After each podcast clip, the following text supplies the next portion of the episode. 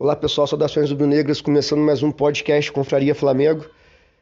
Falar hoje da péssima estreia do Flamengo na Libertadores. O time do Vitor Pereira conseguiu perder para o 12 colocado do poderoso campeonato equatoriano. Esse time do Alcas até então tinha cinco jogos, é, dois empates, duas derrotas e uma vitória.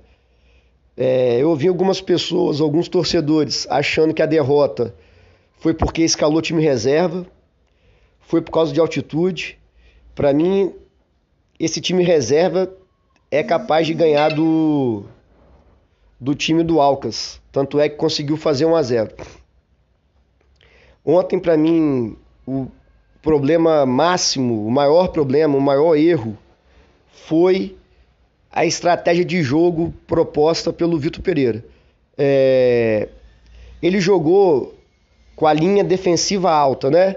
A linha defensiva praticamente no meio de campo.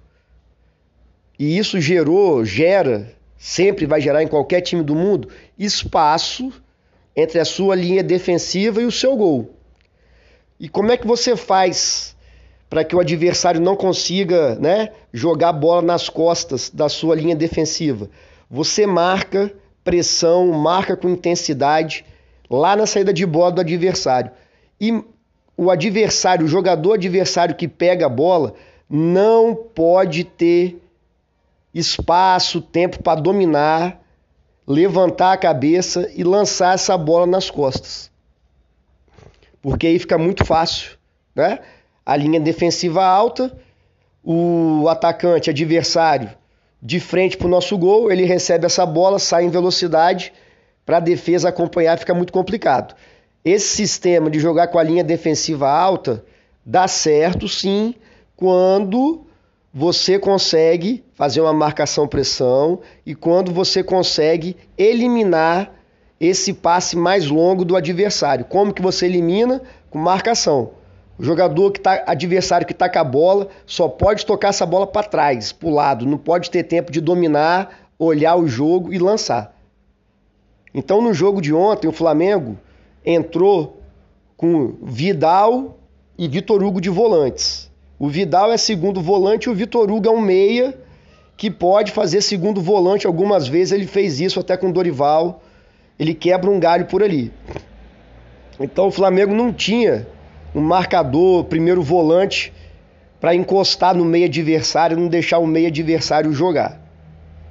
E jogando na altitude, por mais que ele tenha colocado, né, é, um time reserva, descansado, é difícil você ficar correndo para marcar a saída de bola do adversário. Então o Flamengo passou o jogo todo, isso que me deixa chateado e incomodado, do Vitor Pereira não ter é, observado isso, ou observou e não corrigiu. Observar ele observou, só não foi capaz de corrigir. É só lembrar que no primeiro tempo, várias vezes, o Alcas conseguiu fazer esse lançamento nas costas da nossa defesa. O que aconteceu é que o jogador estava impedido e pelo menos duas vezes o bandeirinha levantou, marcou impedimento e o jogador não estava impedido. Isso aí com certeza eu vi na transmissão ontem. Então, o Flamengo passou 90 minutos mais os acréscimos, marcando com a linha alta e não pressionando o adversário e tomando bola nas costas, tomando bola nas costas. Hoje em dia, qualquer time que jogar com a linha defensiva alta e não marcar, não deixar o adversário pensar o jogo, vai perder. Não importa. O Flamengo perdeu jogando errado dessa forma para o 12 colocado do campeonato do Equador. Não tem como.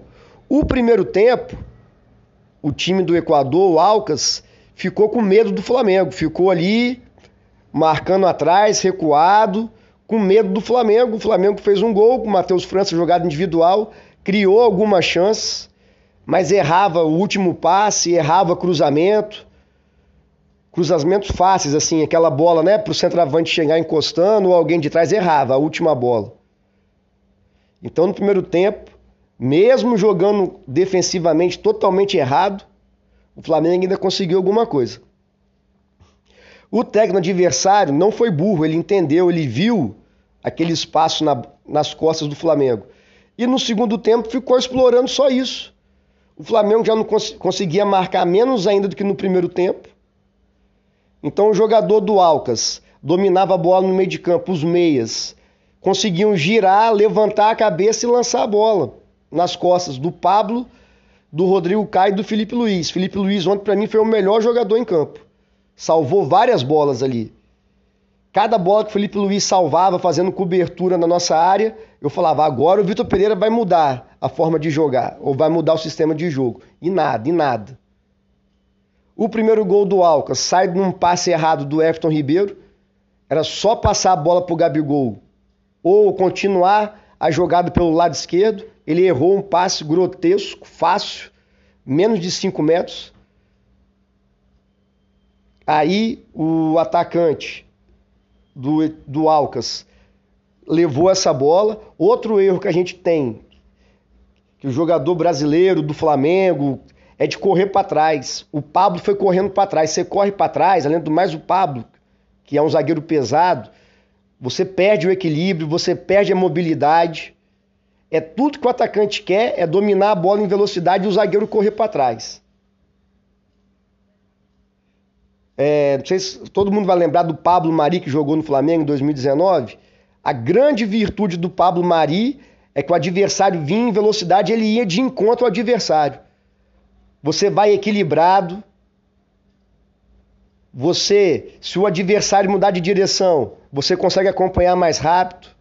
Para tomar a bola é muito mais fácil. Até para fazer falta é mais fácil.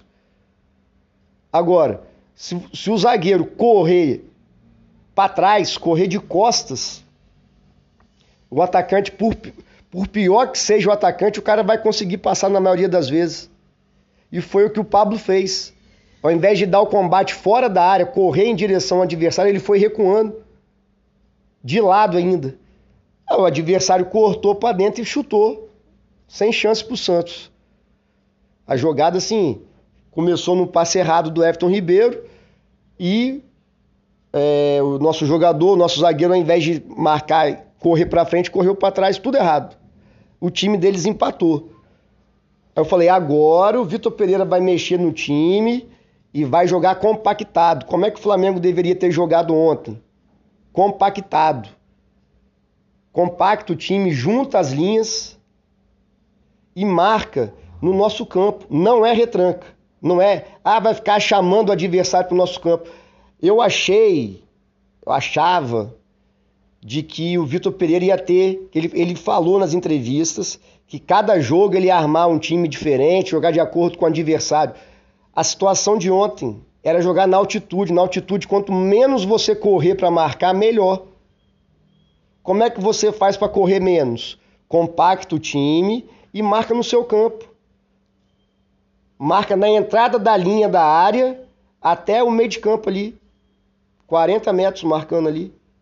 O time dos caras é horroroso, muito ruim, tecnicamente péssimo.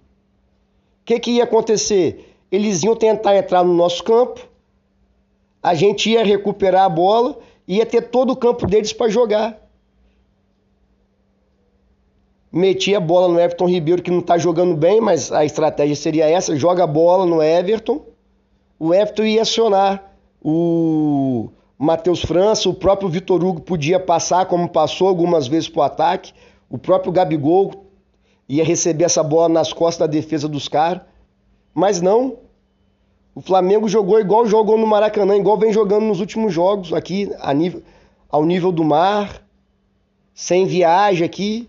O Flamengo viajou lá para o Equador para jogar na altitude e fez uma marcação que exige muito do preparo físico. Você tem que correr o tempo todo totalmente errado. Se o Flamengo joga compactado, do jeito que eu estou falando, a chance de ganhar seria enorme. É só imaginar isso. Imagina o time do Alcas entrando na nossa intermediária ali. A gente ia sair toda hora no contra-ataque, ia sair com campo para jogar. Mas não. Passou o jogo todo sofrendo com bola nas costas o técnico do Alcas, olha só, percebeu isso e ganhou o jogo nisso. Então é incrível a falta de percepção. Foi incrível ontem. Outra coisa que foi enganação: o time do Flamengo vai jogar, não vai jogar sempre com três zagueiros. Ontem não precisava de três zagueiros mais uma vez. Pô, jogava com o lateral direito lá, aquele menino da base, errou uns dois cruzamentos, mas ele é, é bom de bola, acho que ele tem um futuro ainda no Flamengo. Entendeu? Jogava com Rodrigo Caio e outro zagueiro, Fabrício Bruno, Léo Pereira. Não é possível também re, re, reveza o titular ali, pelo menos na posição, ou, ou com o próprio Pablo. Jogava com dois zagueiros e o Felipe Luiz de lateral esquerdo. O Felipe Luiz é, é muita bola. Para sair de trás construindo ali, ele é bom. Fazia essa linha de quatro faria o meio de campo, já que no, o Thiago Maia não pôde jogar. E o, o outro volante horroroso, o Eric, Pulgar, está machucado ainda. Ele deveria ter entrado com o Igor Jesus. O Igor Jesus jogou contra o Vasco, se não me engano, fez um bom jogo. É um, um, um primeiro volante marcador, ele marca bem, consegue sair jogando. Lógico que não é nenhum craque, mas ele consegue recuperar uma bola e dar um passe. Ele tem um poder de marcação melhor do que o Vidal e do que do Vitor Hugo. Então ele poderia ter entrado com Igor Jesus, Vidal, dois volantes, aí poderia Everton Ribeiro, o Matheus França, Gabigol e o próprio Vitor Hugo. Ou, ou o Marinho, que o Marinho para mim não é jogador de futebol, mas já que está no elenco, colocasse o Marinho lá na posição dele. O Marinho já é ruim de ponta direita. Aí o técnico me bota ele de ala esquerda. Aí é totalmente sem sentido. O treinador pode querer que o jogador faça mais de uma função, mas desde que o jogador tenha capacidade técnica, tática, intelectual, coisa que o Marinho não tem. Ele é menos pior na ponta direita, cortando para o meio e chutando no gol. Aí me botou o cara de ala esquerda. Então é sempre do mesmo jeito que o Flamengo joga. Jogasse com uma linha de quatro, um volante de origem, primeiro volante para marcar, Igor Jesus. Podia botar assim o Vidal ali de segundo volante. Everton Ribeiro, Marinho, Gabigol e Matheus França. Daria certo. Seria me...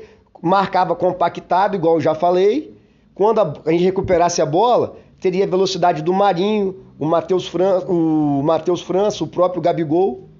Eu estou falando do Marinho porque o Vitor Pereira colocou o Marinho. Porque, na minha opinião, o Marinho não tem nem que entrar em nenhum jogo. Sabe? O Matheus Gonçalves, que vinha jogando bem, não tem mais espaço no time. Começasse com esse time que eu falei, sem o Marinho e o Matheus Gonçalves. Começava o Matheus Gonçalves de um lado, Matheus França do outro e o Gabigol de centroavante. E o Everton Ribeiro de meia. E Igor Jesus e Vidal. E o Felipe Luiz lateral esquerdo. Seria melhor do que passar o jogo todo jogando com a linha adiantada. Parecia ridículo aquilo.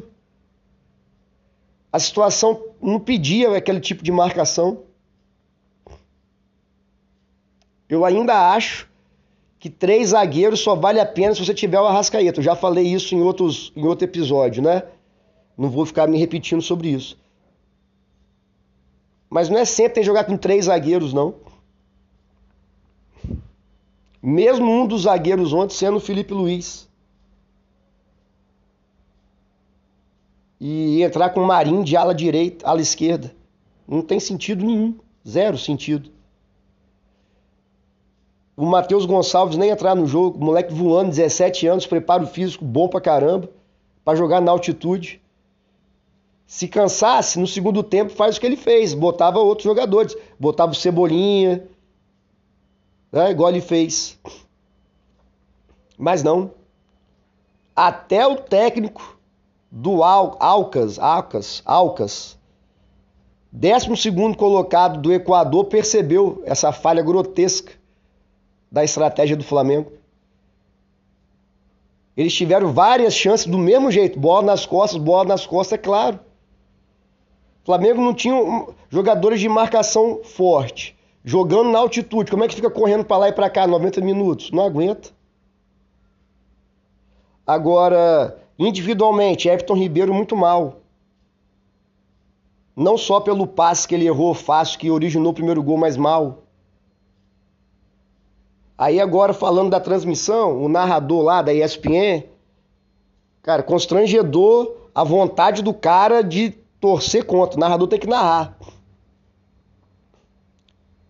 E inclusive quando sai aquele gol que foi falta no Varela, ali eu não culpo a zaga.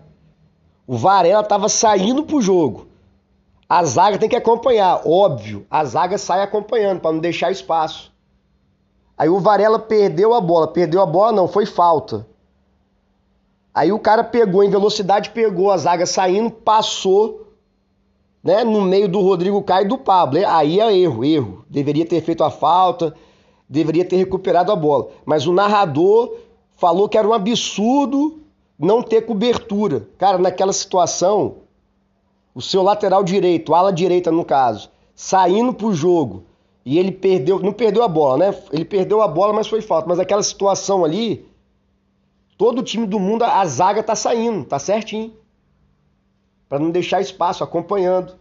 O adversário pega a bola, não vai ter cobertura. Cobertura tem que ter quando o seu time tá lá no ataque. Aí sim, você tá lá no ataque, próximo à área do adversário, tem que treinar para ter uma cobertura se o time perder a bola ou um volante faz a cobertura, ou um zagueiro, um do outro. Isso aí é treinado, um lateral. Agora, na situação que foi, não. O, o narrador gritou isso aí. Assim, é a dor de cotovelo pelo Vitor Pereira estar tá no Flamengo, que eu acho, assim, já tô até, né? O Vitor Pereira faz um jogo que a gente acredita que foi bom, igual contra o Fluminense, a gente quer acreditar que foi bom, mas depois você vê que não foi bom. E o Zinho, cara, o Zinho jogou bola e tal, campeão do mundo. O cara entende.